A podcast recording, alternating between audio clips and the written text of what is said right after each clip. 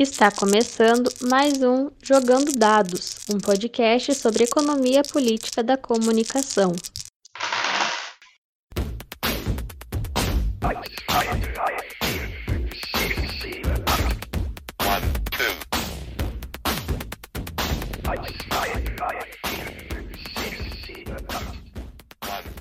Olá, eu sou a Gabriela Fernandes Silva e este é o Jogando Dados. Neste podcast, partimos da economia política da comunicação, ou, se preferirem, da crítica da economia política aplicada à comunicação.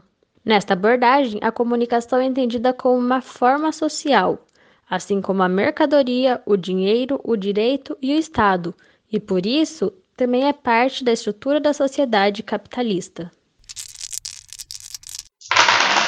A economia política da comunicação constitui um ferramental analítico adequado a uma crítica da forma social da comunicação própria à dinâmica capitalista. Mas, por isso mesmo, a EPC tem em seu escopo um raciocínio prospectivo, visando pensar o que seria da forma social da comunicação se a dinâmica capitalista fosse superada. Nesse sentido, cabe perguntar o que a EPC pode argumentar sobre aquelas experiências históricas que se propunham a superar o capitalismo, como por exemplo a URSS ou Cuba. Como pensar a comunicação das experiências socialistas por meio dos conceitos da EPC? Para falar sobre o tema, convidamos William Casagrande Fusaro. Ele é mestre em comunicação pela Universidade Estadual de Londrina, onde defendeu uma dissertação sobre os pôsteres de agitação durante as guerras civis de 1917 a 1921. Boa noite, William. Como você está? Que prazer ter você aqui com a gente. Boa noite, Gabriela. É... Boa noite a todos. É um prazer jogar dados com vocês. Prazer é todo nosso. É... Ah, agora é importante lembrar também que a partir desse episódio a gente vai começar a rodar a nossa bancada. Hoje, por exemplo, a gente está sem o Anderson aqui, mas eu, a Rafaela, o Manuel e o, o, Guilherme estamos aqui de qualquer forma. Boa noite, Rafa, tudo bom? Como que você está em Portugal? Oi, gente, boa noite. Hoje, excepcionalmente, nós estamos gravando de noite aí no Brasil. Aqui em Portugal já está bem tarde, mas eu tô aqui fazendo esse jogando dados de madrugada.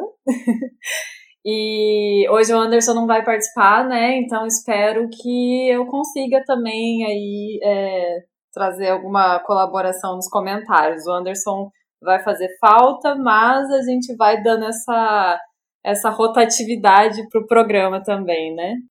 Olá, William, bem-vindo ao Jogando Dados. Olá, todo mundo. Ah, vai dar conta sim, Rafa, pode deixar. É, o Anderson, enquanto a gente está gravando aqui, inclusive ele está no outro debate lá, né? É, enfim, boa noite, Manuel, tudo bom? Tá com frio aí ainda?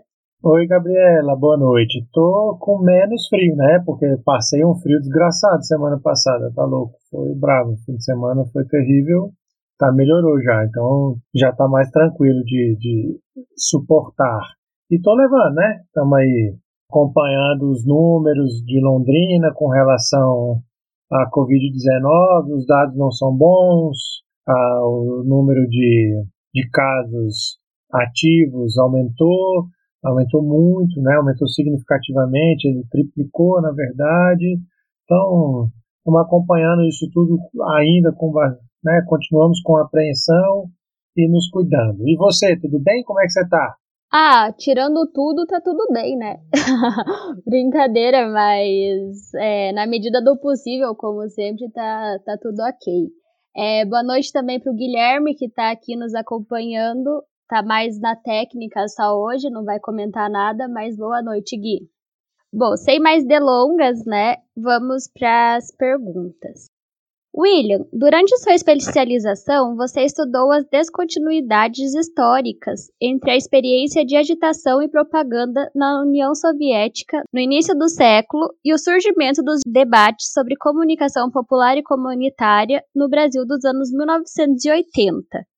Você pode nos explicar como que você vê o papel da comunicação na lógica da Revolução Soviética, em contraste com a comunicação com a emergência dos movimentos sociais? Bom, Sim, no meu estudo, na especialização em comunicação popular e comunitária, é, que foi uma, uma monografia orientada pelo professor Rosinaldo, né, que já jogou dados aqui. A ideia, é, na verdade, do estudo era fazer um recorte temporal a respeito da, da experiência na Revolução, né? Foi um estudo basicamente teórico, né, que confrontou aí uma, é, uma determinada visão a respeito da, da agitação e propaganda que eu debati num primeiro momento no meu texto, que é o primeiro que foi o que foi preconizado pelo Lenin, né? Enquanto um dirigente, né, do, do, do Partido Operário Social Democrata Russo, que ainda não era um partido bolchevique, ainda não tinha sido é, desmembrado enquanto um partido exclusivo dos bolcheviques, né? E esse estudo ele se propôs nesse primeiro momento a trazer as primeiras bases do que o Lenin tinha é, de, se dedicado a escrever nos seus primeiros estudos, né? Um deles é um, dois, na verdade, dois estudos que foram textos que saíram nos jornais do partido, que foram textos que saíram a respeito de agitação e propaganda. O primeiro deles é muito conhecido, inclusive, que é um texto de 1901, que é o Por Onde Começar. E o segundo, né, que é uma continuidade, que é, na verdade faz parte de um debate teórico que existia entre é, o Lenin e um outro dirigente do partido, que era o Nadezhdin, ele tem um nome um tanto quanto complexo, né? Mas era um, um, outro dirigente que tinha uma concepção do, do jornal diferente, né? Para o Lenin. É, qual foi a. Primeiro eu teria que voltar um pouco, teoricamente, aí para explicar o que, que seria essa concepção do Lenin, né? O Lenin ele tinha uma, uma ideia de que a comunicação ela teria um papel central ali na, na estruturação do que seria o Partido Revolucionário, né? Lembrando que até a própria ideia de um partido revolucionário na época, isso a gente está falando no fim do século XIX, início do século XX, até a própria ideia de um partido revolucionário, ela não tem nada a ver com a ideia de que seria um partido hoje, né? Não era um partido eleitoral, não era um partido que tinha é, uma aspiração a eleger, né? Até porque na Rússia, nesse momento, todos os partidos eram ilegais.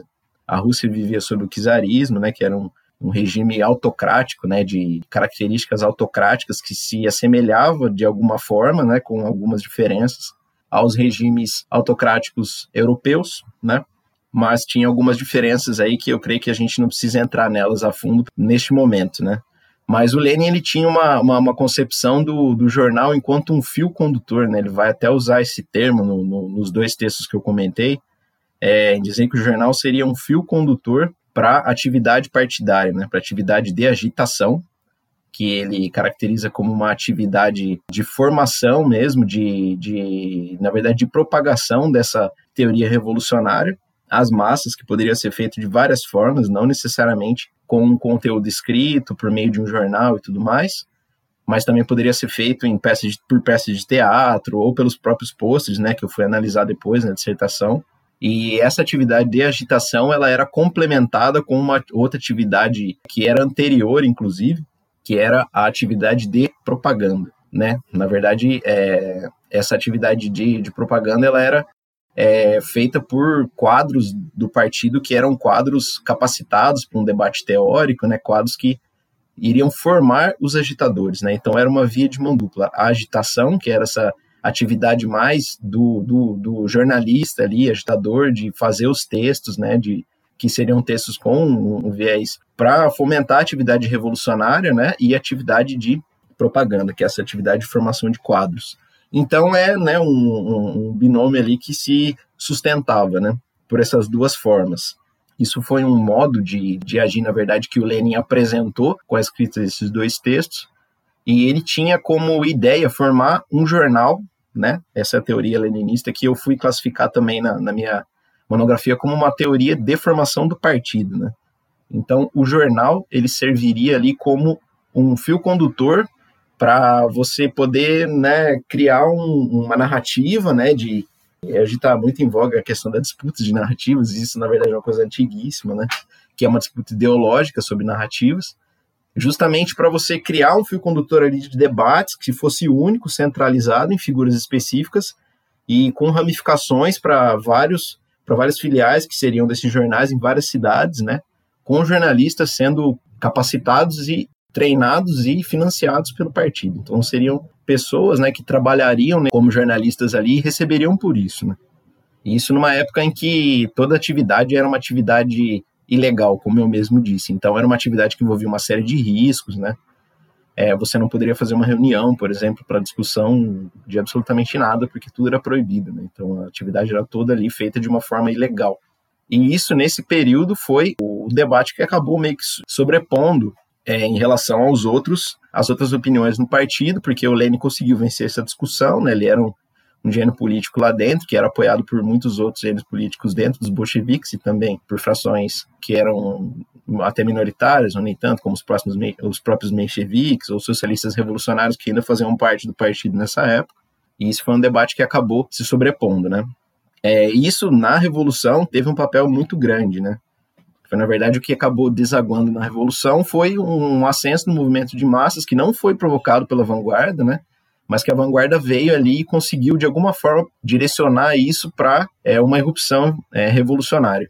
Eu faço um paralelo, é, analisando a teoria do que seria isso com, né, eu faço um salto histórico com várias é, explicações, inclusive para não cair numa crítica temporal, né, do, do que seria o comparar um modelo de comunicação de, né, de, uma, de um outro país, de um outro tempo histórico, com o Brasil dos anos 80, mas eu faço é, eu pego para o que seria ali para a gente poder analisar o que seriam os sujeitos dessas duas formas né, de comunicação.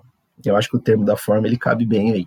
Nos anos 80 no Brasil, a gente já vê um outro tipo de sujeito aparecer que, na verdade, nessa época ele não fazia sentido, historicamente ele não estava nem desenvolvido, que é o sujeito desses novos movimentos sociais, que é o que vai aparecer nos anos 70 ali, né?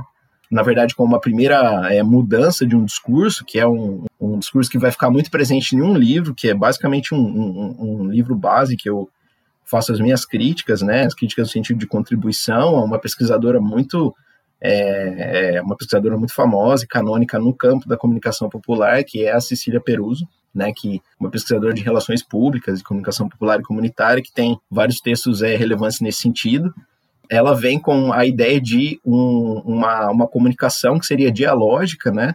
Que seria participativa e que teria como sujeito esse sujeito dos novos movimentos, que seriam os movimentos que surgiriam nos anos 70 e a gente tem a máxima expressão deles, deles hoje em dia, que é um movimento social presente até hoje no, no, no, na nossa realidade brasileira, que é o, o MST, que é o maior movimento social brasileiro, um dos maiores movimentos sociais da América, inclusive.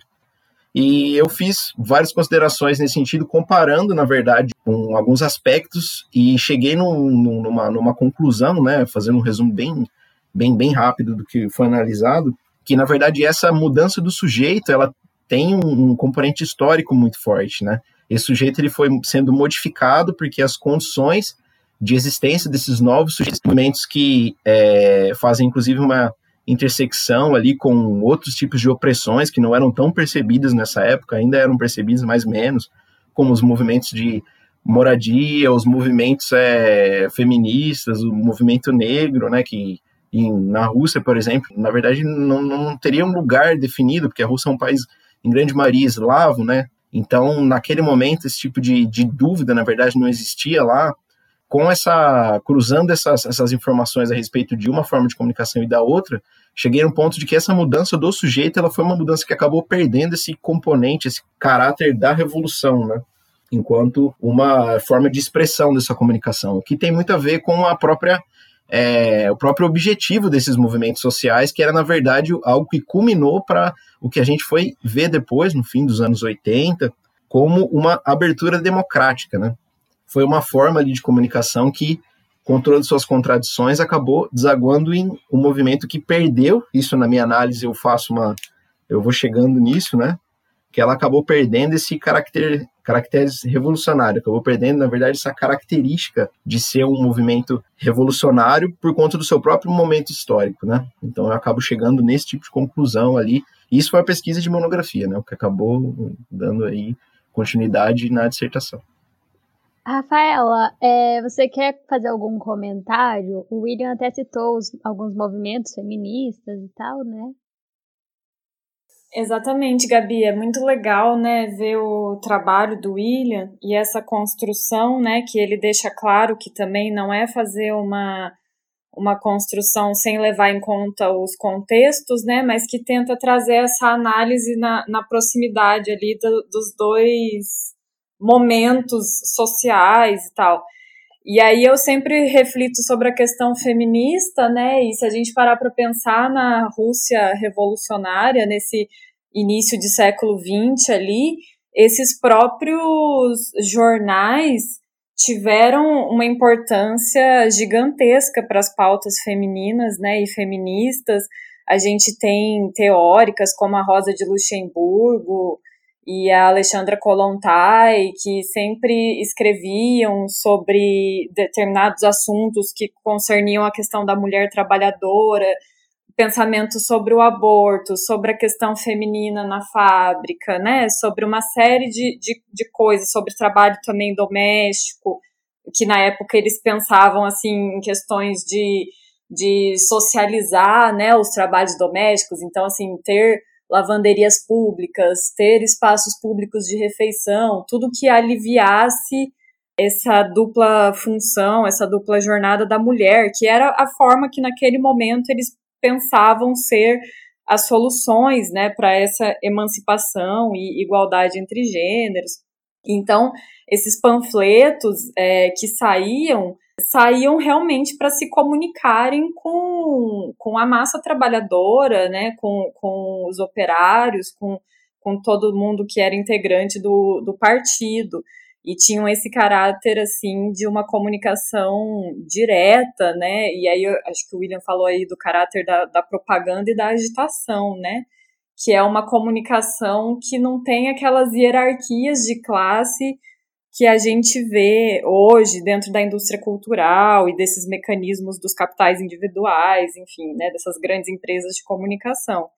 E aí, fazendo um salto do que o Will falou, do que o William falou, desculpa a intimidade, mas é que eu e o William somos amigos há muitos anos. Fazendo esse salto e trazendo para a questão do Brasil, é, eu lembrei aqui do primeiro jornal feminista brasileiro, que foi fundado em 1975 e que é um jornal de Londrina. Ele era editado em Londrina e o nome dele era Brasil Mulher. E aí ele, ele ficou envolvido em uma polêmica na época, porque logo no editorial, é, logo no começo do texto, elas já falavam que esse não era um jornal de mulher, porque trazia toda uma questão de querer diferenciar as mulheres militantes da esquerda das mulheres feministas de pautas já um pouco mais identitárias e etc e tal. Então trazia to, trouxe toda uma polêmica em volta disso, que até para alguns grupos de mulheres ficou muito mal visto e foi muito polêmico, mas que foi um jornal muito importante para a história feminista do Brasil, até porque se a gente for pegar essas, essa história da imprensa feminina e feminista, no começo ela é muito vinculada à questão conteudista mesmo, né? é, desde os primórdios da, da imprensa burguesa clássica, que ainda era aquele jornal impresso e tal, existiam nichos já mais destinados para aquilo que eles achavam que era o universo feminino. E também, quando já existia a, a, a massificação mesmo dos produtos culturais, já existiam revistas consideradas revistas de mulher, né? E o que, que eles consideravam revista de mulher? que falasse sobre culinária, sobre, sei lá, bordado, sobre como cuidar da casa e esse, tipo de conteúdo. E aí o que diferencia um, um, um, conteúdo feminino de um conteúdo feminista é que o feminista traz as questões políticas que envolvem a, a militância da mulher, né, questões de direito e etc, etc. Então, é interessante ver isso, porque o Will falou da questão dos sujeitos, né, que mudam, e que vai perdendo cada vez mais esse caráter revolucionário mesmo da, da pauta. E realmente, assim, o Brasil Mulher ainda é um, um jornal identificado com um certo radicalismo mesmo, e com um compromisso da militância de esquerda e tal, mas que também traz problemas porque na época rejeitava a ideia do, do feminismo ali, mais mainstream, né, que hoje a gente já não, não, não tem mais essa problemática com o termo feminismo, mas com o passar do tempo, é, as pautas feministas vão se tornando cada vez mais identitárias mesmo, cada vez mais preocupadas com os indivíduos, com as questões de representação e, e etc e tal. Então, vai se deixando de lado esse caráter mais militante, mais empenhado. Não que não exista, é óbvio que existe, né? Mas é interessante ver assim esses movimentos em paralelo com a questão feminina também. É, acho bem interessante, inclusive, acho que vale um estudo sobre é, partindo para esse lado também, né? Alô, meu orientador. É, brincadeira. é, mas enfim, continuando. William, é, você nos apontou a importância da agitação e propaganda no cenário da Revolução Soviética. O agitprop, como é conhecido, faz uso de uma série de linguagens visando estabelecer a comunicação das organizações de trabalhadores. É, se pode contar um pouco mais sobre seu estudo nesse sentido, que tratou da produção de pôsteres durante as guerras civis de 1917 e 1921? Bom, eu foquei, é, por uma questão de recorte, né? Eu foquei em, em estudos de pôsteres que tratavam especificamente do tema guerra, né? Então são pôsteres que tratam, aliás, do tema guerra, guerras civis, né? Que foram as guerras que se iniciaram logo após o período revolucionário, né? É, se a gente for colocar em datas aqui, o início das guerras civis, que é também uma questão de uma terminologia, na verdade, que foi aceita por um estudioso que eu utilizo na dissertação, que é o Daniel Arão Reis, que estuda revolução revolução, na verdade a gente chama de revolução russa, né, mas poderia ser chamada de revolução de outubro ou revolução bolchevique, enfim, vários nomes. Daniel Arão Reis, que estuda esse tema ali, seguramente há 40 anos, né?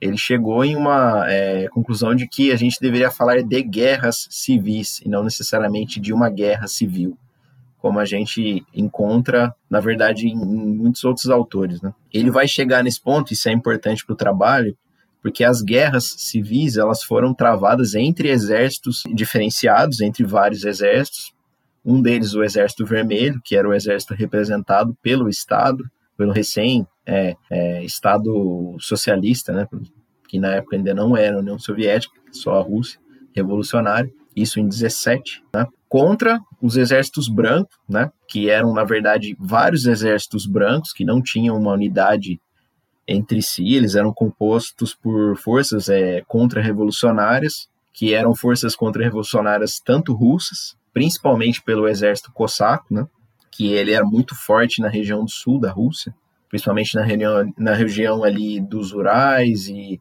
a região dos montes mais ao sul da Rússia, né, que é uma região tradicionalíssima, de exércitos alinhados ideologicamente, politicamente ao czarismo, isso desde que o czarismo praticamente se iniciou, era uma guarda, como se fosse uma guarda pretoriana do czar, né? Então, é uma tradição ali de organização de exércitos burocráticos e monárquicos ali na região, e grande maioria desse pessoal se alinhou aos brancos. Mas esse exército ele também era composto por forças contra-revolucionárias dos exércitos é, imperialistas, principalmente o exército inglês, né? Também tínhamos é, forças do exército francês. Do outro lado da Rússia, a Rússia é um país gigantesco, então a gente tinha vários flancos ali para se defender. Um deles é o exército japonês também, que tinha uma atuação muito grande ali pelo lado do leste, né? O Japão fica do outro lado ali e também teve vários frontes. Eu não me concentro muito nisso no, no, no, texto, fiquei mais ali no eixo ocidental, ali da região, que fazia parte, na verdade, da zona de influência dos russos, que é o eixo Petrogrado e de Moscou. Aliás, ali na região de influência dos bolcheviques, né?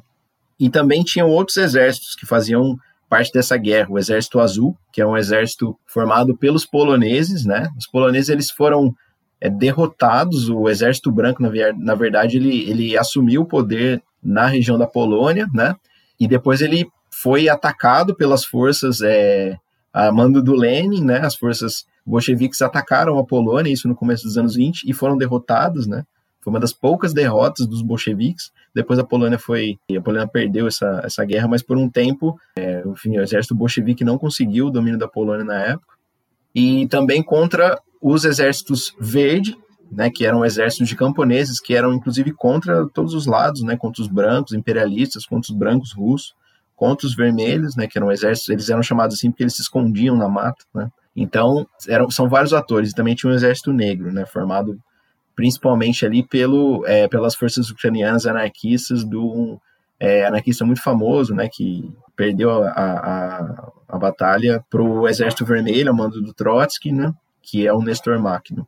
Então são basicamente esses atores, né, eles não tinham uma unidade entre si, os exércitos brancos eles tinham problemas de unidade, inclusive, degladiavam-se entre si.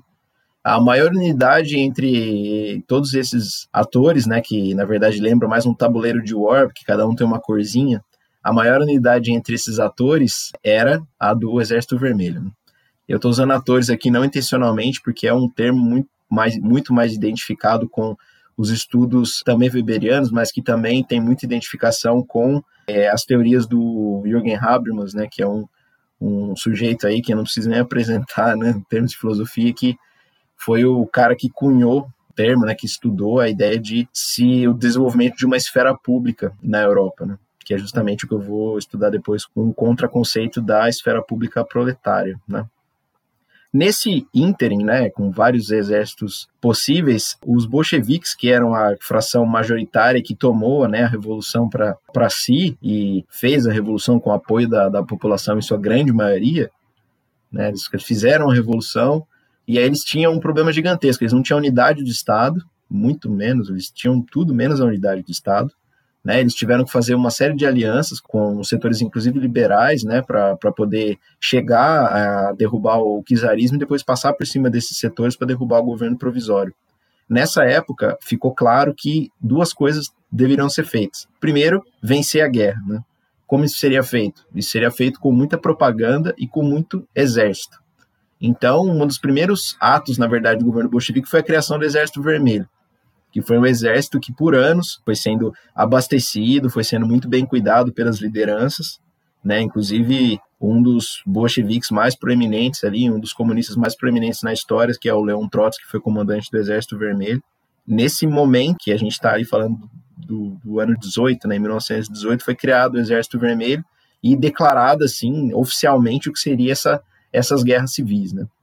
E a partir disso, esses dois flancos de atividade eles foram sendo eles foram sendo é, exercitados, né? Por um lado, a criação e fortalecimento de um exército, que naquela época tinha, inclusive, um caráter de filiação voluntária. Nessa época, o exército bolchevique não era um exército de participação obrigatória, ele foi ser obrigatório depois, mas nesse primeiro momento, não.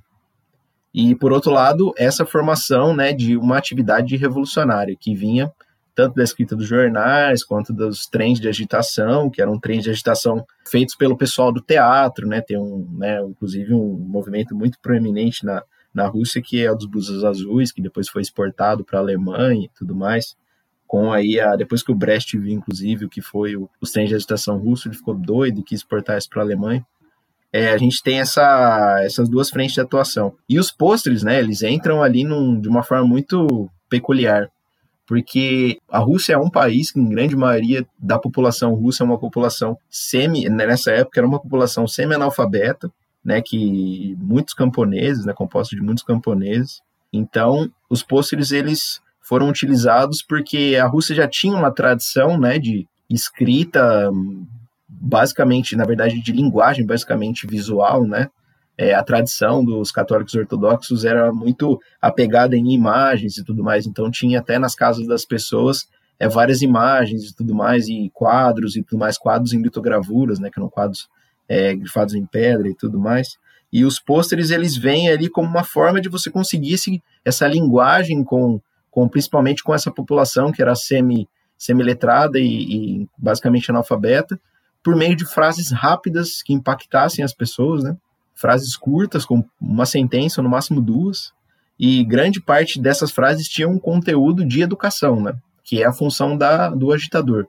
Então, é, eu vou pegar, por exemplo, os pôsteres de guerra, né? É, a gente está num podcast aqui, mas é possível a gente, a gente fazer esse tipo de, de exercício, né? De pensar em como eram, na verdade, esses pôsteres, né? Um dos pôsteres que eu trabalhei, inclusive, no, na minha dissertação, foi, foi um dos primeiros que eu analisei, inclusive, é um pôster bem conhecido, né, que acabou sendo, sendo utilizado, na verdade, com outro significado por, em, em outras ocasiões, né, que teve sua primeira aparição, na verdade, como um pôster inglês, né, que é um pôster de 1920, né, que tem uma mensagem escrita você já se alistou voluntariamente ao Exército Vermelho, tem um soldado do Exército Bolchevique todo em vermelho, o soldado está apontando, né, para a pessoa que está vendo o pôster e ele está trajando vermelho, ele está segurando uma baioneta, né, que é uma espingarda com uma um cap vermelho que tem a estrela da revolução e tem as iniciais em cima do Partido Comunista Operário, né, Partido, aliás, Social Democrata Operário Russo. E esse pôster, ele tem uma série de é, elementos, né, que são interessantes da gente analisar do ponto de vista que eu, que eu utilizo, inclusive, no meu trabalho para é, ressaltar como foi essa criação, né? A gente vai entrar nesse assunto posteriormente, inclusive, ao falar do, do referencial, mas de como foi essa criação de uma esfera pública proletária, o que, que significava para a produção ali, é, de significado para quem estava escrevendo esse pôster, deixar claro para as pessoas que tinha uma revolução a se defender, que, né, você tinha ali um, um, algo a se construir na Rússia, uma expectativa de algo que poderia ser feito e como isso aparecia nos pôsteres. Os pôsteres eles eram assim, eles tinham muitas é, menções ou imagens de fábricas, né? Então a gente vê atrás desse pôster mesmo, tem uma fábrica enorme, vermelha, com um chaminé soltando fuligem e tudo mais. E se a gente para né, para pensar o que era a Rússia nessa época, ela era um país, em grande maioria, um país agrário, não era um país que tinha um, um grande desenvolvimento industrial. Né? Então, isso poderia significar, da forma assim mais concreta, analisando vários postos, eu cheguei nesse, nessa conclusão de que isso poderia significar, na verdade, era na verdade uma promessa de uma expectativa da defesa dessa revolução, né? E que na verdade significava o progresso, que é o progresso do desenvolvimento, na verdade, se a gente for fazer um, um, um paralelo do progresso do desenvolvimento industrial, né? Então a Revolução Russa ela vem, como já já foi inclusive teorizado por muitas pessoas como uma revolução modernizadora, né? mas uma modernização que acabou sendo feita de uma forma retardatária no início do século XX, mas foi por uma revolução, né? não foi por um, por um governo liberal, capitalista, enfim, não foi por um processo de, de acumulação ali, stricto senso, né? vamos dizer, uma coisa igual que acontecia com outros países. Então ela tem esse, esse, esse, essa característica né, de ser um, uma revolução de modernização mesmo de um país atrasado e tudo mais. E a defesa da revolução era a defesa, no discurso, a defesa desse legado, na verdade, que iria existir ainda. Então, os pôsteres eles vêm como uma defesa desse mundo possível, né? Então, defenda a revolução, então defenda a possibilidade da Rússia ser um país desenvolvido, da Rússia ser um, local, né, desenvolvido. Ah, o exemplo da, da Rafa a respeito dos movimentos feministas é muito interessante, porque nessa época, é, muitos pôsteres, inclusive, tinham esse conteúdo, né, de pensar em libertar a mulher das tarefas domésticas, né, que na época já era algo que já era escrito, já era debatido, inclusive por pesquisadoras, militantes, é, dirigentes, como a própria é, Alexandra Kolontai, que já foi lembrado pela Rafa, mas também em outros países, né, como a própria Clara Zetkin, que foi uma proeminente revolucionária alemã. E a ideia de reduzir o tempo de trabalho doméstico era uma forma de libertação da mulher. Então você tinha um discurso muito grande, né, dentro do próprio partido bolchevique, apesar de você na época ter poucas é, militantes dentro do partido, né, a Kolontai ela era a única comissária do, do, governo revolucionário, né. Então esse debate ele, por mais que ele fosse incipiente, ele existia de alguma forma, né, levando em conta os, as, os pormenores históricos e, e toda essa questão, né esse debate existia. Então, nessa época, é, por exemplo, tem pôsteres que tem uma mulher tirando outra mulher de uma montanha de afazeres domésticos, né? E aí tem de tudo lá. Tem coisas que são, é, enfim, eletrodomésticos, né? Várias coisas. Então, uma mulher está meio que resgatando a outra dessa, dessa vida, que era uma vida de, né, de trabalho, de embrutecimento, né? Você não está participando das decisões públicas. Então, as mulheres elas tinham que sair para a vida pública e todo esse arsenal de, de coisas que faziam essa vida privada acontecer dentro de uma casa, isso passaria tudo para a mão do Estado. Então você tinha toda essa possibilidade, né, esse discurso na época, de você também é, ir atrás da emancipação da mulher, né? Então também tinha também tinha todo esse, essa, é, esse, esses discursos do ponto de vista feminista também, né? Manuel, você foi o orientador do William, né? O que, que você pode comentar sobre isso? Bom, eu orientei o William na especialização e depois ah, ah, no mestrado ele vinha com essa perspectiva dos estudos sobre a agitação e propaganda e a comunicação na União Soviética, que era o seu é, grande interesse de pesquisa. Ah, a gente tentou, ah, no começo do mestrado, fazer uma pesquisa que envolvesse um debate sobre televisão, mas o material disponível era Uh, ou ele estava, enfim, era aquém do que a gente queria em alguns momentos, porque era para fazer um debate sobre os anos 30 e o material era sobre outro período, ou também a gente tinha um pouquinho mais de dificuldade de lidar com o material, porque ele estava todo, obviamente, em russo, né? Então isso dificultava mais um pouco a nossa, a nossa apreensão das discussões. Mas o importante de, de fazer esse debate é que, a partir do momento que o William foi, principalmente no mestrado, é, elaborando a discussão sobre os pôsteres e tentando aprender aí os caminhos é, de por onde, né, observar o, os pôsteres e diante do contexto e a partir do conceito de agitação e propaganda que ele já tinha desenvolvido na, na especialização, é, foi se tornando importante alguns conhecimentos que vão ficando mais próximos da nossa discussão da economia política da comunicação. Então, tinha a ver um pouco com essa dimensão do caráter da produção, né? Então, é pensar nas condições de produção do, dos próprios pôsteres, né? Para fugir, inclusive, de uma especulação meramente politicista, vamos dizer assim, né? Então isso tudo tinha a ver com a discussão da relação dos, dos, dos pôsteres, então quer dizer, da condição de produção e conjugado com os seus conteúdos, e a gente foi descobrindo é, uma série de aspectos que têm absoluta é, ressonância na discussão sobre a forma social da comunicação, né? Então, um debate sobre agitação e propaganda uh, é um debate sobre a forma social da comunicação. Mais do que isso, é um debate sobre é, o esforço crítico em torno uh, do modelo da forma social da comunicação, tal qual a gente entende no mundo capitalista, né? Então, em tudo, a discussão de agitação e propaganda envolvia esforços de superação desta forma social. Agora vejam que isso só faz sentido, ou se torna mais proeminente, por assim dizer, justamente porque está no contexto de uma revolução, né? Então isso ah, muda bastante as coisas.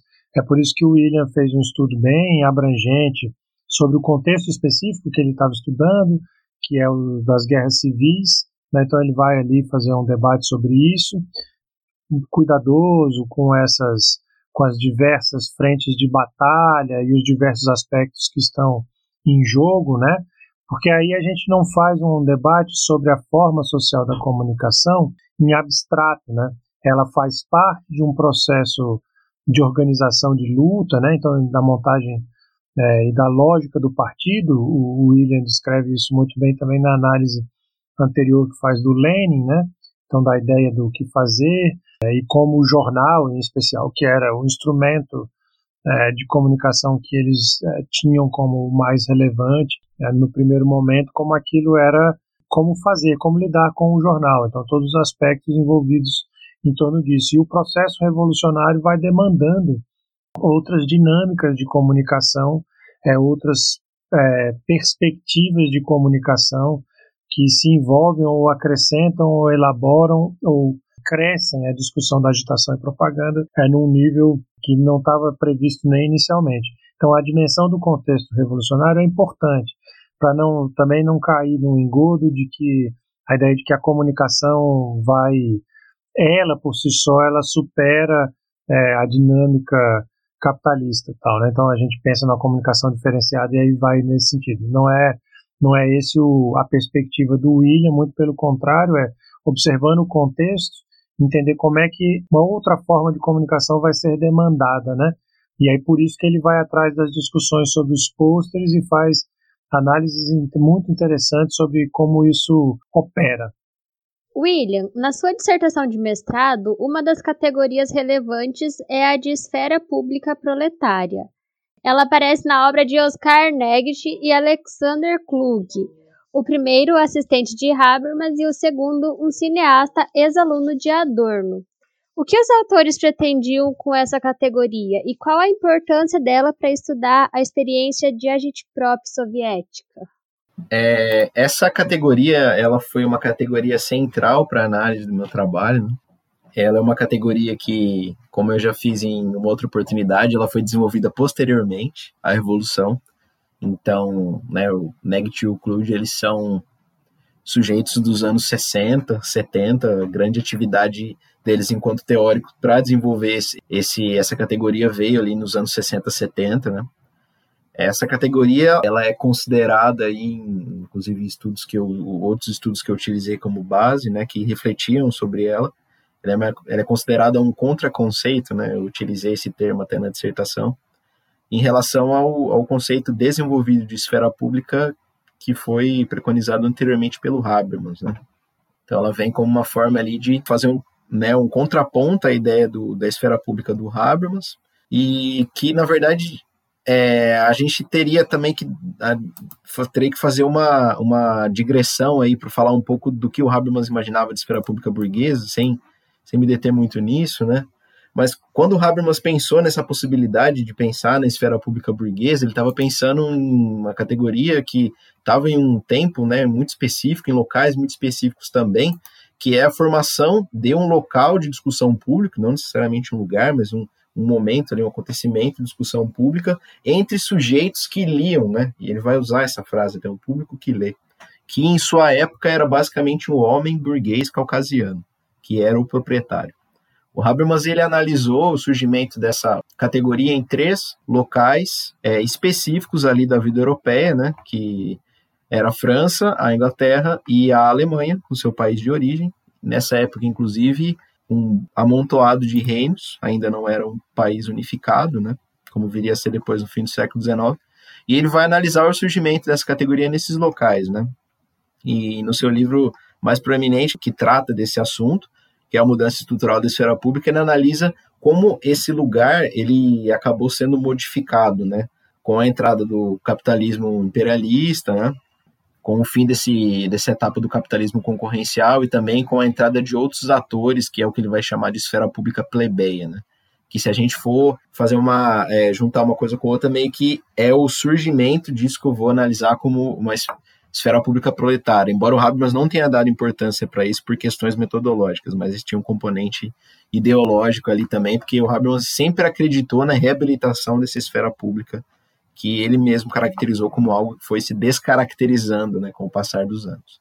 Então a gente entra na esfera pública proletária como uma forma que eles mesmos vão é, dizer no livro que eles analisaram o surgimento da esfera pública, que é a esfera pública proletária como organização da experiência, né?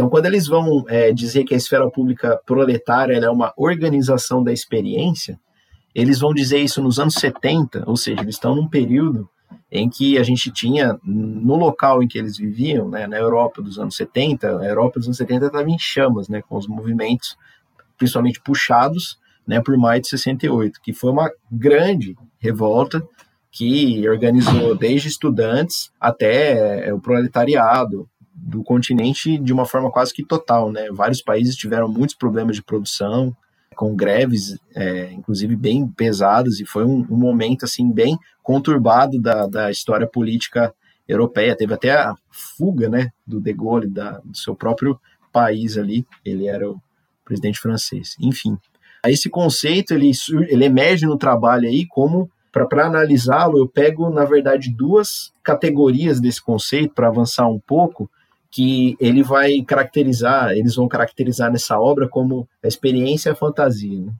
Por que, que isso entra? Por que, que isso tem tanta relação com os pôsteres? Quando você se reúne para pensar em possibilidades de narrativas a respeito da sua vida e acontecimentos que podem ser orientados ali a um fim, né? Quando isso é feito, é, os, os, os, dois pesquisadores eles chegam à, à conclusão de que forma-se ali um lugar, né? Um lugar ali bem momentâneo, uma coisa que surge ali, né, num, num acontecimento por meio de uma organização dessas classes trabalhadoras, aí surge uma possibilidade de fantasiar a respeito de, de algum desejo, né, a respeito de alguma fantasia mesmo, né, pensar, né, sonhar acordado, eles até usam essa palavra né, no livro. Então, de onde que surge isso? Na organização ali da vida dos trabalhadores, que se dava em grande maioria com a relação que eles tinham com o seu ambiente de trabalho, com as fábricas, né? Se for lembrar que naquele momento as pessoas elas viviam em bairros operários, a organização das classes trabalhadoras era feita de uma forma totalmente diferenciada. No momento ali da revolução, a gente tem uma a sociedade vira de ponta cabeça, né? Inclusive, tem narrativas aí que falam que muitas pessoas nem perceberam que tinha tido uma revolução, a vida continuou saindo, né? Normalmente as pessoas saíram para trabalhar, não houve resistência praticamente na tomada de poder, e com o tempo as coisas foram ficando, foram aparecendo para todo mundo, né? E aí, como que se organizava essa experiência, essa fantasia num momento como esse, né? A esfera pública proletária, ela é feita pela auto-organização das classes trabalhadoras. O que eles vão chamar de uma auto-organização que se dá em momentos específicos, né? Então, é, as experiências de greves, de assembleia, as produções culturais, como eu vou designar os pôsteres no, no trabalho, surgem como momentos né, de formação dessa esfera pública proletária, que são momentos, né, em grande maioria das vezes, que são relacionados ao ambiente de trabalho. Nesses momentos específicos, a classe trabalhadora imagina, né, ela fabula o que, que vai ser a sua própria existência. Ela pensa em possibilidades de existir melhores do que, a que eles têm no, no, no presente, né? Tem um trecho de um, de um livro que eu analisei na minha dissertação que fala de uma reunião de operários para discutir o Pravda. E um dos operários fala: é, poucas pessoas sabiam ler, a gente se juntou para ler o Pravda e ficou a noite inteira discutindo. O que para a gente hoje é uma coisa trivial, né? A gente vai numa reunião de DCE e fica horas conversando sobre as coisas. Isso naquela época era uma descoberta absurda, né? Porque não podia ter reuniões. Quando eles têm essa possibilidade, num Estado que sempre foi autocrático, nunca teve liberdade nenhuma, quando eles têm essa possibilidade de se reunir, né? De pensar, de fazer, de fabular, de contar histórias, fazer narrativas, né? Narrar acontecimentos, pensar em possibilidades que antes eles nunca poderiam pensar, aí começa a surgir essa esfera pública, né? E essa esfera pública ela não está ligada a nenhum tipo de instituição. Ela não respeita e não se submete a nenhum tipo de instituição, como um partido, como um governo, como um sindicato, por exemplo. Ela existe ali enquanto momento e ela é feita de vários micromomentos, né? Tem um texto do Negt específico sobre isso, tem um, tem um livrinho pequenininho dele que eu usei na dissertação, que é o Dialética História, que ele fala é, um trabalhador, quando ele está em um discurso inflamado contra o seu próprio patrão, ali no ambiente de mobilização, numa assembleia, ele acaba tirando palavras que ele não sabia nem que ele sabia usar, né? Ele acaba se expressando de uma forma, assim, muito eloquente, né? E com uma capacidade de fabulação que só existe porque ele está convivendo ali no momento de que possibilita a existência dessas experiências, né? que possibilita que as pessoas consigam vislumbrar um mundo diferente. Isso é uma característica específica ali de uma esfera pública que está acontecendo, né? E nesse momento, é, principalmente devido à experiência revolucionária ser uma experiência muito é, inicial ali, e muito é, pungente né, nessa época, foi que eu escolhi principalmente esse momento inicial da revolução. Né? Ali é, era possível dizer mais do que em qualquer outro, embora não tenha analisado outros períodos, especificamente ali é possível dizer que existiu essa esfera pública proletária, porque naquele momento era possível colocar essas, principalmente essas duas categorias, né?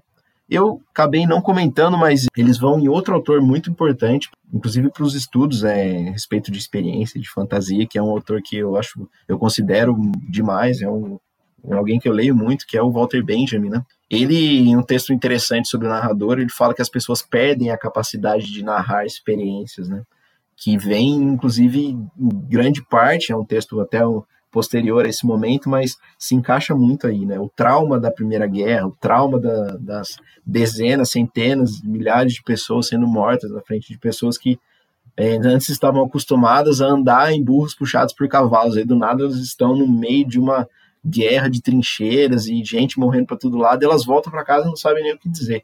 Né, que é aquela capacidade de narrativa, né, aquela capacidade de contar o que está acontecendo, isso vai sendo deixado para trás até com a massificação né, da, dos meios de comunicação, que é uma coisa incipiente nesse momento ainda. Né?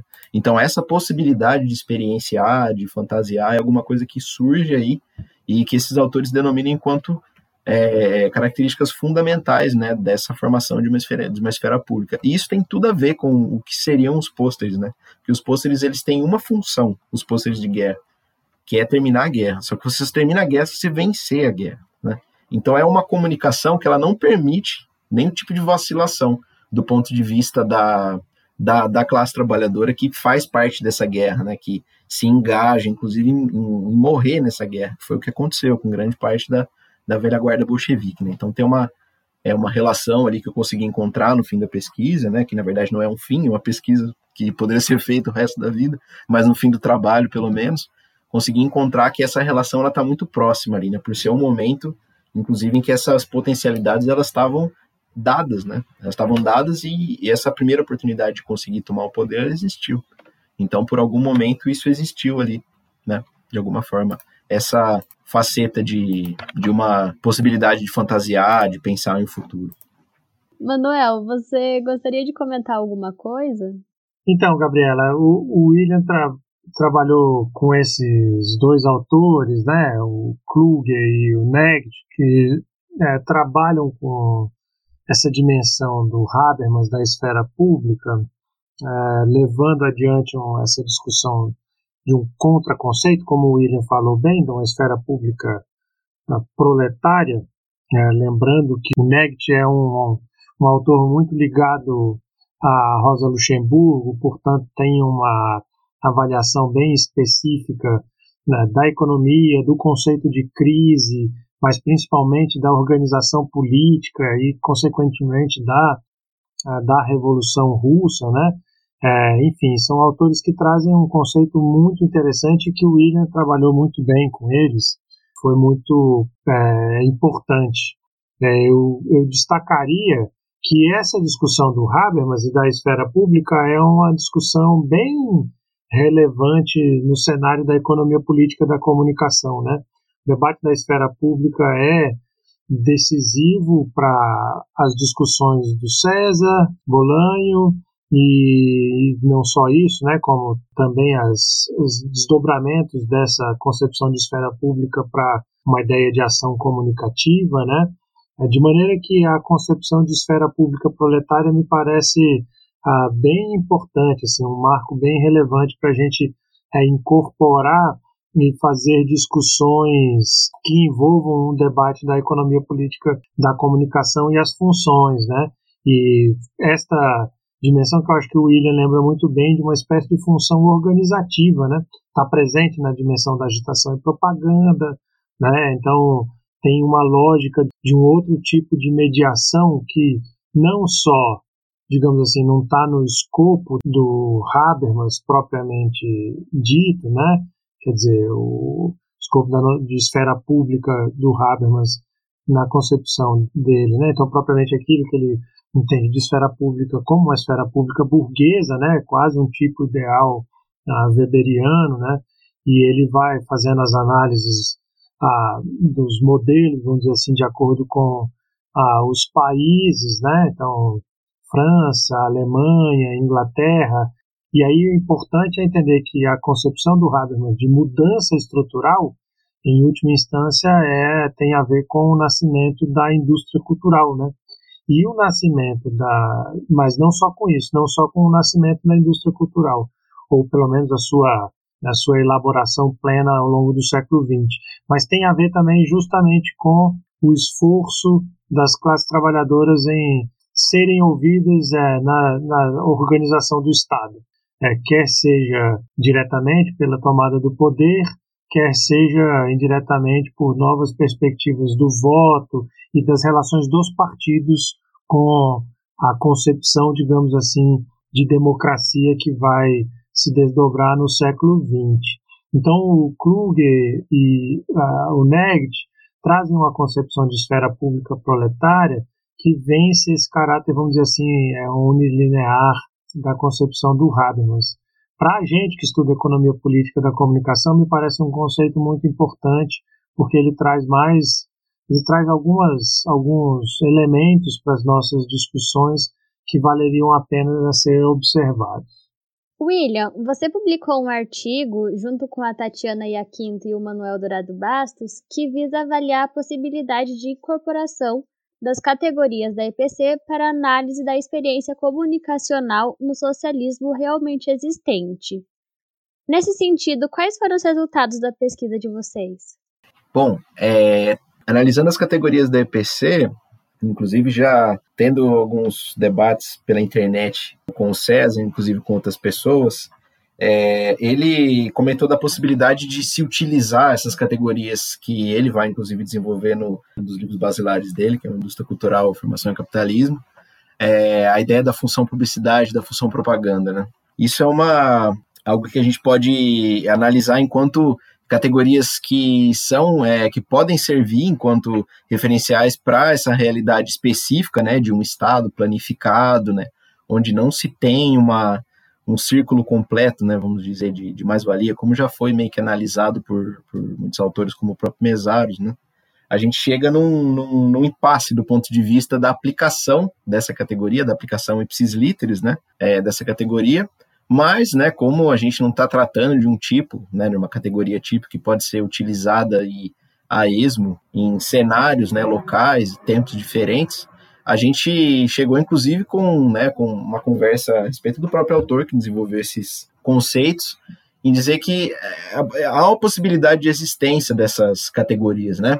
Há uma possibilidade de existência, há uma diferença entre, é, entre as funções, na verdade, né? Essa questão da da função propaganda, ela acaba sendo mais é, evidente, né, que na verdade tem a ver principalmente com a possibilidade de circulação de informação enquanto mercadoria, porque há uma diferença grande, né? Então, a partir do momento que você tem uma. E que na verdade está na raiz da produção mesmo dos pôsteres, né? Que eles eram circulados enquanto um bem, assim, de propriedade do Estado que tinha uma função específica na guerra, né? As associações, inclusive, de pôsteres, elas eram é, associações, institutos, né, dois institutos grandes do, do, da União Soviética, é a Gossisdat e a Litsdat, eram associações que eram é, vinculadas ao Ministério da Guerra. Então, assim, existia uma relação muito grande entre a produção né, comunicativa com a atividade fabril e com a guerra. Então, era uma, era, como é que a gente vai, como, como poderia dizer, é uma união, na verdade, entre coisas que em uma, uma análise vamos dizer, liberal da comunicação não poderia é, dizer que, que esse tipo de, de coisa poderia existir, na verdade, né? Mas a gente acaba vendo a relação que existia entre a atividade de comunicação, a produção, né, a produção material da sociedade e a ideologia, né? Então isso acaba sendo é, acaba uma coisa acaba cobertando a outra, né? Você vê que existe uma relação muito grande entre as entre as, as coisas. Tem um grande debate né, a respeito da, da, dos economistas soviéticos, inclusive o Manuel poderia comentar mais a respeito disso. É, economistas, inclusive, que vão analisar a possibilidade de, de, da utilização dessas, dessas funções no, nesse, nesse cenário. Né? Eu acho que assim, existe uma, uma relação bem grande entre, entre o conceito ele pode ser utilizado, né, mas desde que com algumas ponderações ali, né? Rafa, você quer fazer alguma consideração sobre os estudos do Will, sobre essa fala dele? Pensando nas categorias da EPC, né, que o William fala, e lembrando, inclusive, do artigo mesmo deles, né, dele, do Manuel e da Tatiana, eu acho que fica claro é, que quando o Bolanho pensa na estruturação ali do, do, do que são as categorias da EPC dentro do sistema capitalista, ele consegue diagnosticar essas funções de publicidade, né, que são vinculadas aos capitais individuais, ou seja, as próprias corporações de comunicação e até mesmo as corporações que precisam vender as suas mercadorias, né? Eles se encontram, a comunicação faz essa mediação, né, entre quem, quem precisa vender a mercadoria e quem vai consumir. E aí, assim, a gente tem essa função publicidade que é permeada pela dinâmica é, direta da economia, do, do, do capital e, e, da concorrência capitalista, desses capitais individuais e tal. Enquanto que a função propaganda fica é, dentro da esfera do, da atuação do Estado, né? E aí ela vem impregnada também de questões ideológicas, não que a publicidade, que a publicidade não tenha, mas enfim, ela é mais uma função é, política do Estado. E aí o que a gente percebe mesmo lendo o artigo, que é super interessante e, e que eu acho que vale a pena todo mundo dar uma olhada, é essa, essa tentativa dos autores de levar esses conceitos para a questão da, da União Soviética no período, né? E como você tinha uma eliminação dos capitais individuais e da, e da concorrência, então não fazia muito sentido falar da, dessa preponderância da esfera da publicidade. O que preponderava, então, era, era a esfera da propaganda mesmo, com o Estado sendo esse detentor, né, de, de, dessa mediação e etc e tal. A, toda a comunicação feita em função disso, né? E aí é muito legal a gente entender tudo isso, porque o que os autores. Aí, aí o William pode até complementar, não sei, mas o que eu entendi ali que os autores que vocês utilizaram para fazer a análise percebem é justamente que o que existiu ali não foi uma, uma superação da forma comunicação, porque não existiu também uma superação da forma capitalista. O que existiu foi uma tentativa prática ali, né, de uma nova estruturação social e que com isso a forma de comunicação ficou assim descontextualizada, ficou, ficou fora do eixo, eu não, não sei como usar a palavra correta, porque você não conseguiu de fato uma nova forma de comunicação, o que você conseguia era ainda alguns elementos que já eram constitutivos dessa comunicação do sistema capitalista global mesmo, né? Então, assim, você já não tinha mais a ideia dos capitais individuais precisando concorrer e colocarem os seus, as suas mercadorias e os seus produtos à mostra para o consumo da população, porque tudo isso era planificado, estatizado e etc., estava sob domínio do Estado, mas você tinha um mecanismo ainda de produção de propaganda ali que, que servia até para manutenção da revolução e dos ideais ali, né? Enfim, eu acho o artigo bem interessante, se vocês quiserem, se o Manuel também quiser comentar um pouco a respeito. É, Manuel, você pode comentar mais alguma coisa sobre esse estudo de vocês? Posso, Gabriela. A Rafaela e o William fizeram excelentes comentários sobre a, a questão. Né? A gente se colocou esse problema justamente pelas pesquisas que o William foi desenvolvendo.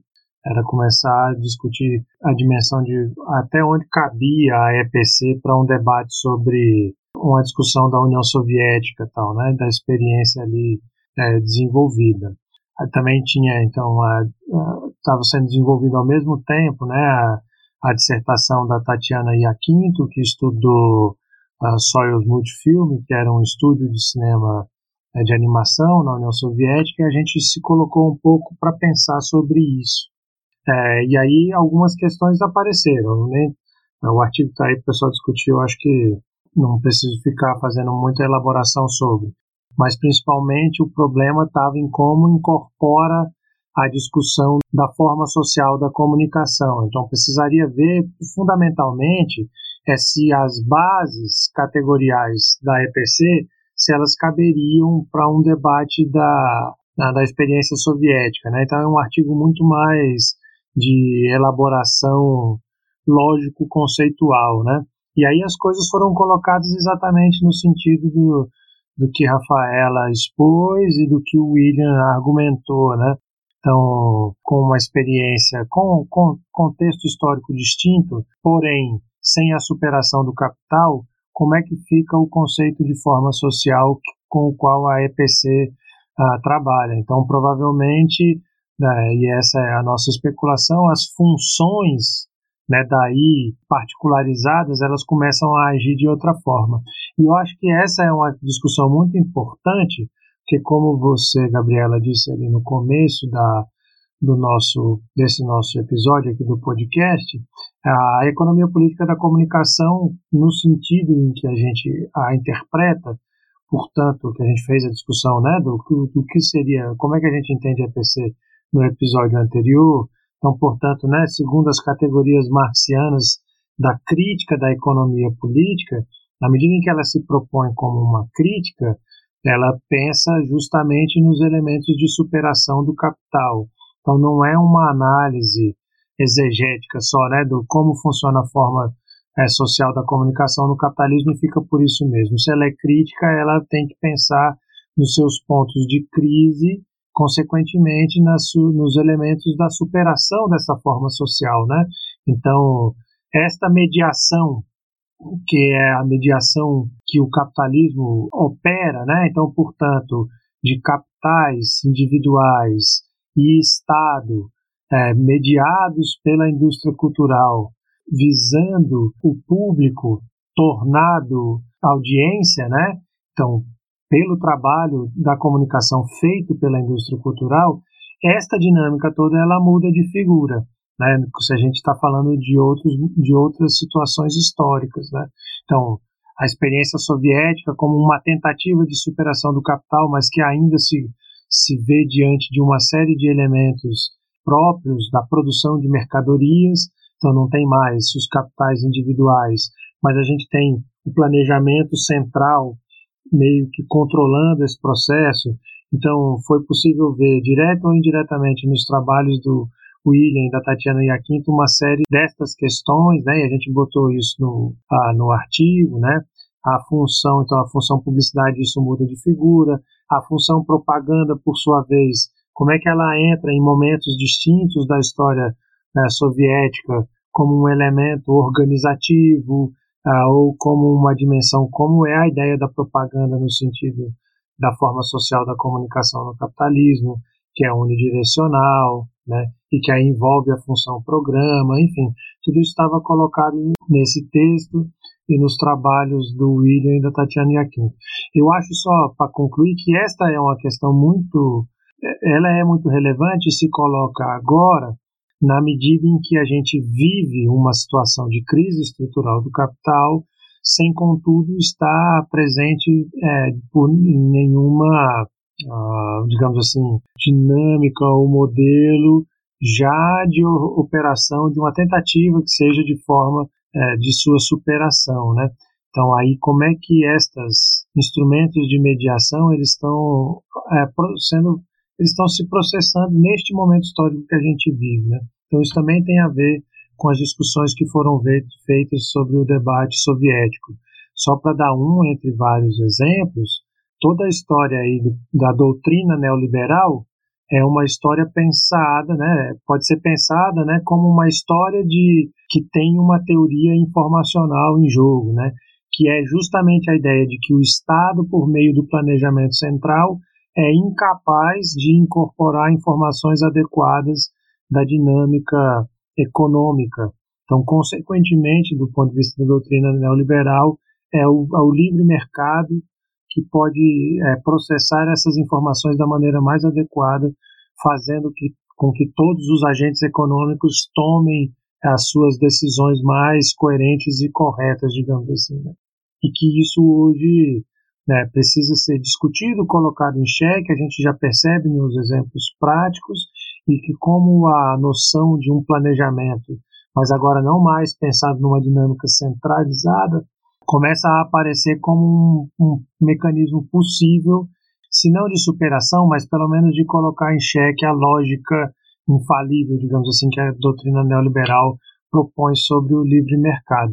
Então, esse tipo, esse tipo de discussão que o William é, propõe lá para avaliar a experiência soviética, tal, ela também nos traz muito conhecimento sobre coisas que estão acontecendo e que tipo de é, instâncias ou projetos ou praxis, digamos assim, a gente vai se colocar é, no âmbito da comunicação visando este processo de superação do capital, que, repito, precisa ser o fundamento da economia política da comunicação senão ela não significa nada além de mais uma dinâmica acadêmica, entre outros.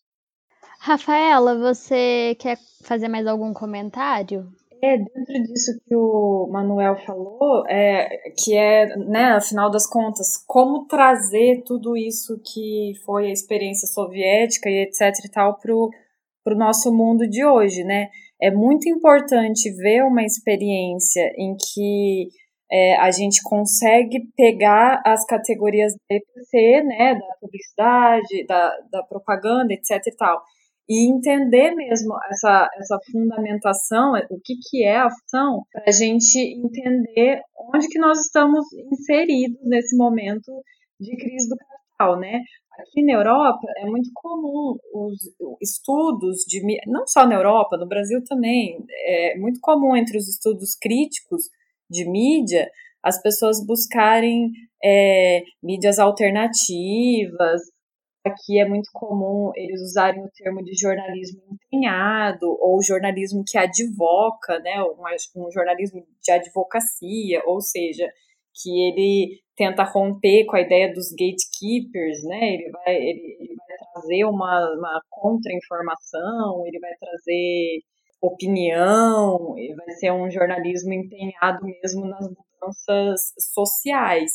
Só que mesmo quando a gente percebe esses estudos de caso, a gente ainda está falando de uma forma de comunicação que esbarra nas categorias capitalistas. Então ainda não existe a superação dessa problemática. Por isso que é importante a gente dar esse passo atrás e por isso que a EPC se preocupa tanto com as questões estruturais também, porque senão a gente fica em soluções que são só soluções aparentes.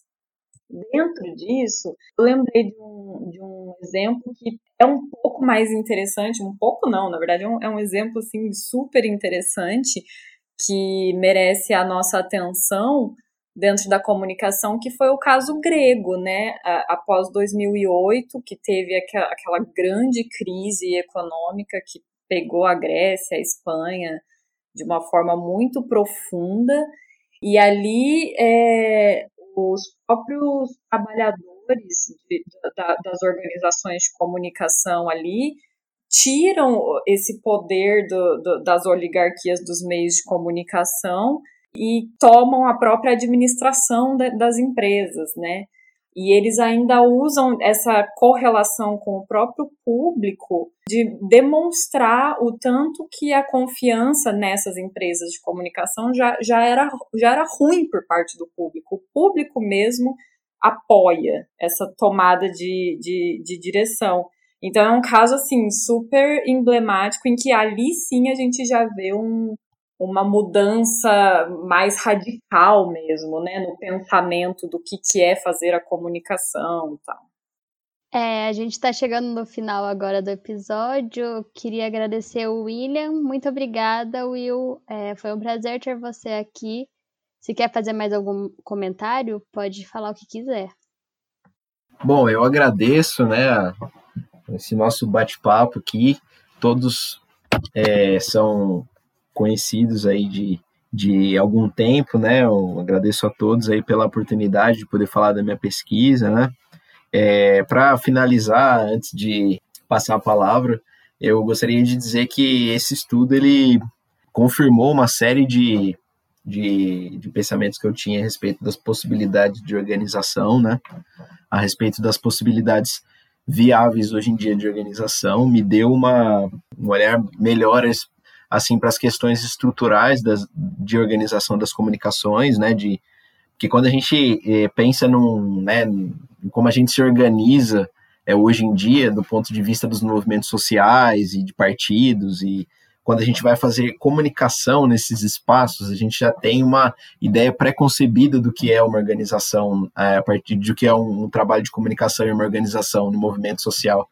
Mas a gente não, não para para pensar em em né, o que, que veio antes, né, como a gente conseguiu chegar nesse tipo de, de, de forma de se organizar, né, e o quanto a gente está repetindo de estratégias, na verdade já foram muito utilizadas e que hoje em dia não, não causam um efeito necessário por uma série de fatores, não por incompetência, nem por é, desleixo, nem por nada desse tipo, mas às vezes as formas elas meio que acabam é, se esgotando em um momento em que a gente, a gente não parece não ter mais muitas possibilidades de atuação o que dá uma grande apatia, né? E nesse sentido, a ideia de estudar, né, de, de colar aí experiências práticas com um estudo teórico, né, o Manuel foi um, um, parceiro bem grande nesse sentido, o desenvolvimento do trabalho foi bem profícuo também nesse sentido, é, a gente chega no, na, na, na, conclusão de que é, existe uma série ali de, de, de, de, coisas que a gente consegue pegar, né, para a gente, utilizar e, e refletir a respeito dessas práticas, né. Enfim, agradeço a, a possibilidade aí de falar a respeito do meu trabalho. Enfim, agradeço a todos. Muito obrigada, William. A gente que agradece. É, foi um ótimo episódio para a gente refletir sobre tudo isso que você falou. E obrigada, Rafaela, também. É, deve estar de noite aí já, é, quase madrugada aí já, né? Obrigada por estar com a gente hoje, Rafa. Completa madrugada, gente. Aqui já são duas da manhã. Madruguei com jogando dados, mas eu acho que foi uma conversa muito produtiva, muito legal a gente fazer esses paralelos, o estudo do Will é super importante, super interessante. E bora pro próximo episódio. Obrigada, viu, gente? Bora lá. É, obrigada, Manuel, também, sempre aqui com a gente. E o nosso estudo, é... nosso próximo estudo já está definido, mas isso é para frente, né, Manolo? Isso aí, Gabriela. Você faz a pesquisa que for a mais relevante. É... Eu queria também agradecer a oportunidade de conversar com o William, né, que foi muito, muito boa, muito interessante. Ela é muito importante para a gente colocar a EPC num cenário que se desenvolva para além dos debates sobre é, regulação, legislação, que obviamente são relevantes, mas que a gente também coloque a EPC em diálogo direto com os debates sobre as lutas, né? É sobre a dimensão da organização dos trabalhadores, do enfrentamento com relação ao capital. Então, acho que essa foi, foi é, um episódio muito importante nesse sentido é, mandar uma bela madrugada para a Rafaela, também em Portugal, para que tudo é, termine muito bem, ela durma aí ao longo da manhã. E para você também, Gabriela. É, até breve a gente vai conversando sobre a sua pesquisa. Valeu, gente. Obrigada. E obrigada ao Guilherme também, que acompanhou aqui escutando a gente e vai participar da edição. Valeu, gente. Nós nos vemos na próxima semana. Não se esqueça de deixar sua pergunta ou dúvida em um dos nossos canais. Você pode mandar um e-mail para o jogandodadospod@gmail.com ou enviar perguntas para o nosso Facebook www.facebook.com.br jogandodadospodcast, nosso Twitter, arroba jogandodadospod, ou para o nosso Instagram, arroba jogandodadospodcast. Lembre também de assinar o podcast para ter notificação quando o próximo episódio for publicado. Estamos em vários agregadores de podcast, como o Spotify, o Apple Podcasts e o Google Podcasts. Mesmo assim, não deixe que os algoritmos e que as bolhas restringam quem nos acompanha. Ajude a divulgar e a recomendar para os amigos, amigas, companheiros e companheiras que curtem a área e que querem saber mais sobre o tema. O Jogando Dados é uma produção da parceria Cubo-UEL, Laboratório de Estudos sobre Comunicação e Crise do Capitalismo da Universidade Estadual de Londrina, e CEPCOM UFAL, Crítica da Economia Política da Comunicação da Universidade Federal de Alagoas. A arte que ilustra o podcast é de Davi Fiuza. As artes para divulgação e as atualizações das redes sociais são de responsabilidade de Gabriela Fernandes Silva. Até a próxima e lembre-se, fique em casa.